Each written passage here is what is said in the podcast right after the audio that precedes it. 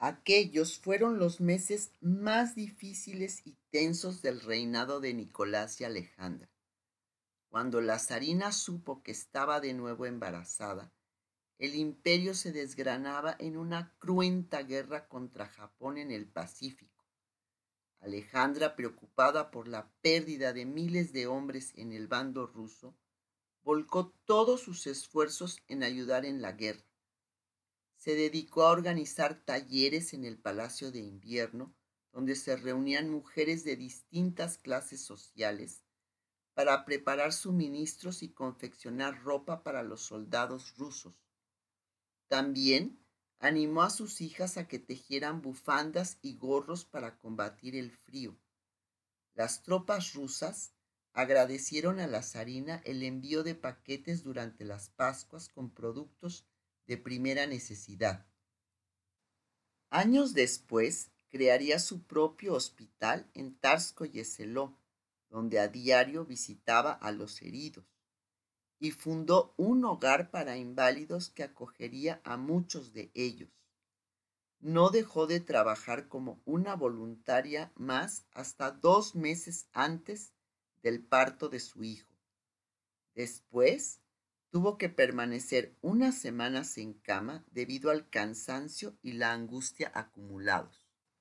En agosto de 1904, Alejandra, a sus 32 años, dio a luz a su quinto hijo en el palacio de Peterhof, donde residían en verano.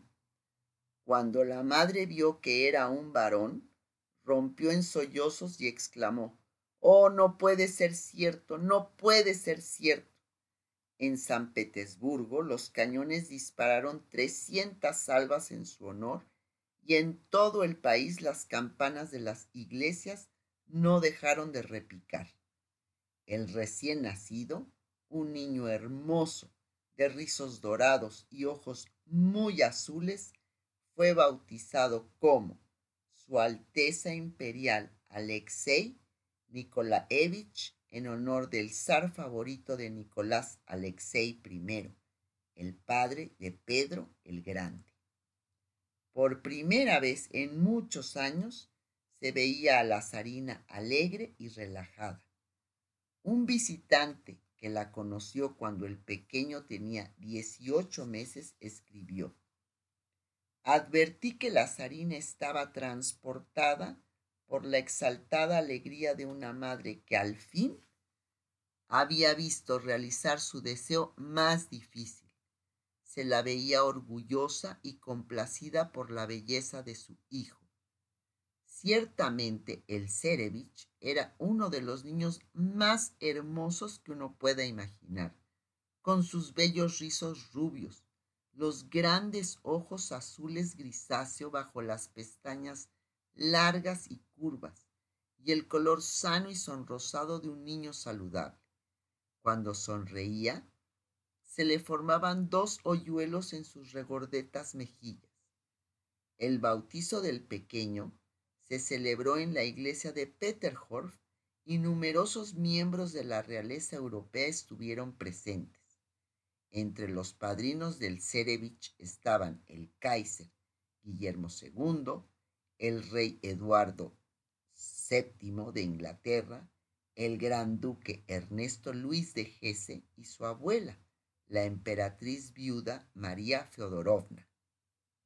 La felicidad de la pareja imperial no duró mucho porque apenas seis meses después de su nacimiento, el pequeño Alexei comenzó a sufrir una hemorragia por el ombligo. Nicolás, describió en su diario personal su inquietud al no saber qué le pasaba a su hijo. Alex y yo estamos muy perturbados por la constante pérdida de sangre del pequeño Alexei. Sigue sangrando a ratos hasta la noche. A partir de ese incidente, la vida de los Ares dio un giro inesperado y no tendría ni un minuto de descanso.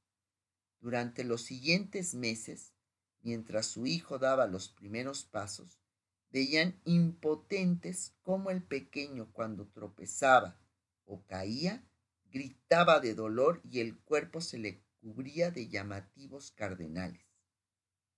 Aquel niño encantador que parecía un ángel y estaba destinado a llevar sobre su cabeza la corona de Rusia, tenía la hemofilia. Esta grave dolencia no era nueva para Alejandra, pues su hermano pequeño, Friti, también la padeció y murió tras un fatal accidente. Aunque seguramente antes de casarse la zarina sabía que existía una posibilidad de que pudiera transmitir este gen defectuoso a alguno de sus hijos varones, al igual que la reina Victoria se lo transmitió a su hijo el príncipe Leopoldo. Esta tragedia le afectó profundamente. El resto de su vida estaría pendiente de su pequeño, sufriendo la incertidumbre de no saber si en cualquier momento podía morir a causa de una simple caída. Mientras Nicolás y Alejandra residían aislados en su palacio de Tsarskoye-Seló, el pueblo ruso se mostraba cada vez más combativo por sus precarias condiciones de vida. En la capital se sucedían los motines, las huelgas y las manifestaciones. La falta de derechos políticos y la pobreza que tenían que soportar los campesinos se hizo insostenible. En el mes de enero de 1905, cerca de 200.000 trabajadores se manifestaron frente a las puertas del Palacio de Invierno para reclamar alzar mejores condiciones laborales.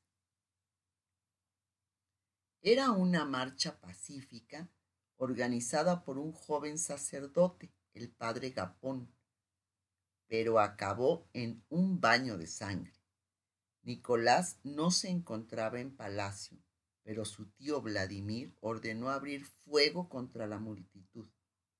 Murieron más de mil manifestantes y hubo centenares de heridos, la mayoría mujeres y niños.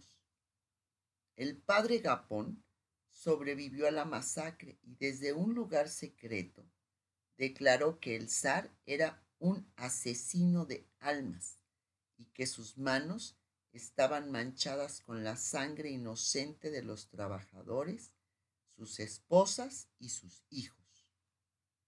Alejandra, al conocer los detalles de la tragedia, se sintió abrumada al igual que el propio zar. En una carta a su hermana Victoria, le abría su corazón como nunca antes lo había hecho. Ya comprendes la crisis que estamos viviendo en efecto, es un momento dolorosamente difícil. La cruz que soporta mi pobre Nicky es muy pesada, sobre todo porque no tiene una persona en la cual pueda apoyarse totalmente y que sea una verdadera ayuda para él. De rodillas, pido a Dios que me dé la sabiduría necesaria para ayudar a Nicky en su pesada tarea. Me devano los sesos para encontrar un hombre de confianza y no consigo nada. Es desesperante. El pueblo ruso está profundamente y sinceramente consagrado a su soberano, y los revolucionarios utilizan su nombre para provocarlos contra los terratenientes, pero ignoro cómo lo hacen. Desearía mostrarme inteligente y ser realmente útil Amo mi nuevo país. Es tan joven, poderoso y tiene tantas cosas buenas que solo está desequilibrado y es infantil. Pobre Nicky, tiene que llevar una vida dura y amarga. Por aquella época, Alejandra sentía que era su obligación ayudar a su esposo a elegir a sus ministros y orientarlo en el cumplimiento de sus deberes. Y así lo hizo, aunque su manera de interferir en los asuntos políticos aún le granjearía más enemigos. La terrible matanza realizada por la Guardia Imperial rusa contra manifestantes pacíficos, conocida como el Domingo Sangriento, unida a la aplastante derrota que iba a sufrir Rusia en la guerra contra Japón, menoscabaron el prestigio del zar y su gobierno. En octubre de aquel convulso año, el zar Nicolás II intentó apaciguar a los manifestantes, aprobando la creación del Parlamento ruso, conocido como la Duma. No fue una decisión fácil, pero frente a la amenaza de la anarquía, el zar y el gobierno no tuvieron más remedio que poner fin a los 300 años de absolutismo de los Romanov. Nicolás II reconoció que había sido una terrible decisión, pero para su único consuelo es que esta grave decisión, pero que su único consuelo es que esta grave decisión sacará a mi querida Rusia del intolerable caos en el que ha estado sumida durante casi un año. De puertas adentro, el zar se mostraba profundamente abatido, tal como le confesó a un amigo con lágrimas en los ojos. Estoy deprimido. Siento que al firmar este acto he perdido la corona. Ahora todo ha terminado. Cuando en abril de 1906 la zarina y la emperatriz viuda le acompañaron a la sesión inaugural de la Duma, no pudieron evitar sentir el desprecio de muchos de los presentes hacia el monarca y su familia.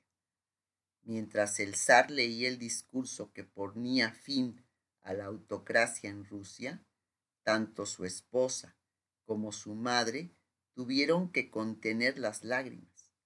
Así lo recordaba la emperatriz viuda María Feodorovna. Nos miraban como si fuéramos sus enemigos, y yo no podía dejar de mirar ciertos rostros. Tal era el odio incomprensible que parecían reflejar hacia nosotros. Tras la inauguración del Parlamento ruso, la situación en Rusia siguió siendo caótica y los asesinatos, robos y atentados con bombas eran muy frecuentes. Los zares seguían aislados en Tarsko y Eseló, y desde el primer instante decidieron ocultar a la corte y al pueblo la grave enfermedad de su hijo. Fue una decisión errónea, porque de conocer la verdad, la gente hubiera sido más compasiva con la zarina que en público se mostraba muy seria y distante debido al sufrimiento del príncipe heredero. Pronto comenzaron a circular rumores que decían que el Cerevich era epiléptico, retrasado o que sufría alguna deformidad y por ese motivo sus padres lo mantenían escondido. El escaso afecto que a esas alturas el pueblo ruso prodigiaba a los zares se fue esfumando y pronto se convirtió en absoluto desinterés. Nicolás y Alejandra apenas se dejaban ver en público ni recibían visitas. Cuando no se encontraban en Tarsko y Eseló, la familia imperial pasaba el verano en el palacio de Peterhof, a orillas del Báltico, el equivalente ruso de Versalles. Durante su estancia allí, los soberanos solían navegar a bordo del lujoso yate estándar con sus hijos y desembarcaban en las hermosas islas del Golfo para disfrutar de un día al aire libre. Tras unas semanas en Peterhof, la familia imperial se trasladaba de nuevo con su séquito, esta vez a su retiro en la Polonia rusa, donde el zar cazaba bisontes con sus frondosos bosques. Los zares también pasaban sus vacaciones en el palacio de Livadia, en Crimea. Este lugar de clima cálido, a un paso del Mar Negro, era uno de los retiros preferidos de Alejandra, porque le recordaba los años de su niñez en el castillo de Osborne, en la isla de Wight. Tras la primera hemorragia que sufrió su hijo, la vida de Lazarina se convirtió en una pesadilla. la confirmación de que su adorado Alexei era hemofílico un golpe devastador para ella que siempre se sentiría culpable por haberle transmitido este mal genético. Nunca antes se había encontrado tan sola y lamentaba no tener junto a ella a su querida abuela Victoria, que hubiera podido aconsejarla al haber sufrido la misma tragedia.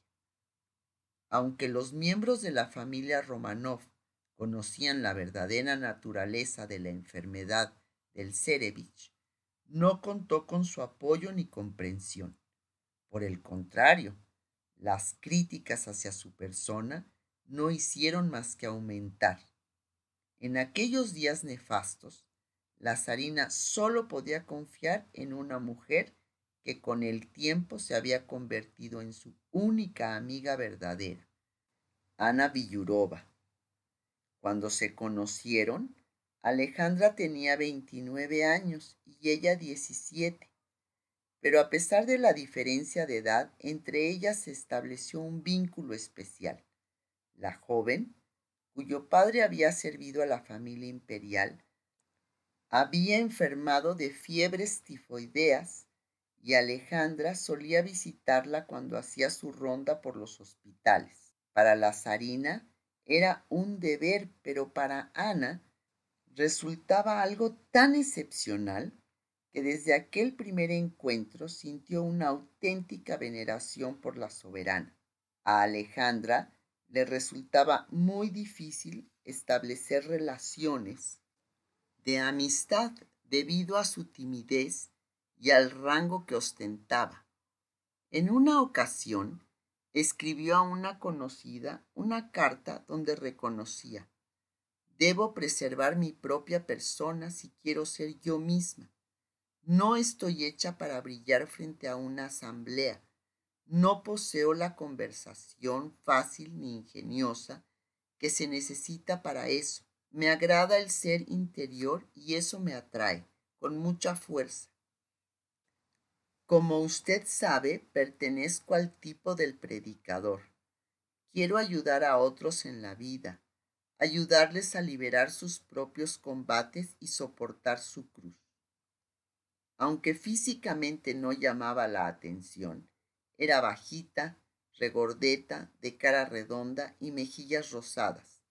La zarina encontró en ella una persona sencilla y en quien poder confiar. Cuando Ana Villurova llegó a la corte y se convirtió en la favorita de la zarina, las críticas no se hicieron esperar. El propio embajador francés se sintió sorprendido cuando la conoció en palacio. Jamás una favorita real pareció menos pretenciosa. Era más bien robusta, con el cuerpo tosco y las carnes abundantes, la cabellera espesa y reluciente, el cuello grueso, los labios carnosos, bonitos y llenos. Siempre se vestía muy sencillamente y con sus adornos baratos mostraba una apariencia provinciana. Para estar más cerca de su amiga la zarina, Ana compró una humilde casa en la aldea de Tarskoyeseló. En ocasiones, los zares se desplazaban hasta ahí para tomar con ella una taza de té. A las elegantes damas de la corte de San Petersburgo les resultaba chocante que la zarina pasara tanto tiempo con una mujer desconocida y plebeya. Cuando Alejandra decidió concederle un cargo oficial para acallar las críticas, pasó a ser su doncella de honor y su única confidente.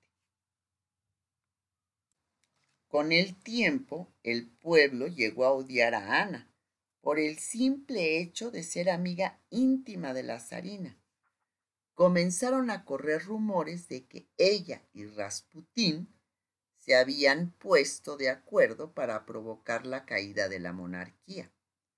También se la acusó de haber organizado orgías sexuales en el palacio de Alejandro y de haber mantenido relaciones íntimas con la propia zarina.